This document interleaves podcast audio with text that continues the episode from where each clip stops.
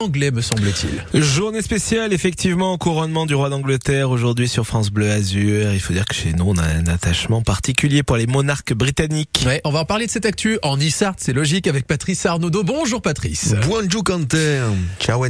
Alors le couronnement du roi d'Angleterre, hein, ça fait la une des journaux dans le monde entier, mais à Nice, dès le 18e siècle, en fait, les gens s'émouvaient du sort de la couronne d'Angleterre. Oui, on est en août 1714 et le consul de France de l'époque note que la nouvelle de la mort de la reine d'Angleterre serait pendant tout le comté de Nice comme une traînée de poudre et qu'elle Nissart et sont tout pleines tristes et malurousse. Et ce n'est d'ailleurs pas sans un brin de jalousie qu'il note, les Nissart en sont fort affligés car ils sont portés à élever les Anglais aussi haut qu'ils sont disposés à abaisser les Français. Et le lien est d'abord politique car les Anglais sont alliés à la maison de Savoie. Juste et élu militari inglés sont une peau à maillot à Nice, hein, et les Niçois à l'époque iront même jusqu'à proposer le commandement militaire de leur ville à un Anglais.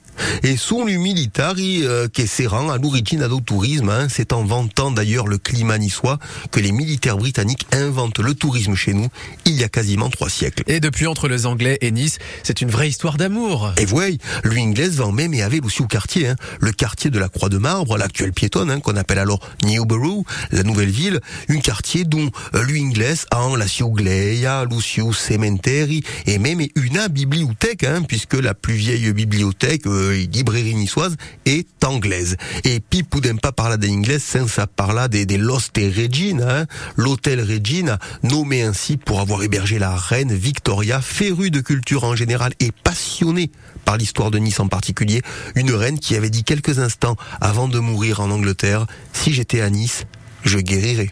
Et on en parle évidemment tout au long de cette journée à la veille du couronnement du roi d'Angleterre, à cette actu euh, majeure qu'on a évoqué en Issart. Merci beaucoup, Patrice. Goodbye. Euh, non, ciao viva et à bah oui, à lundi exactement.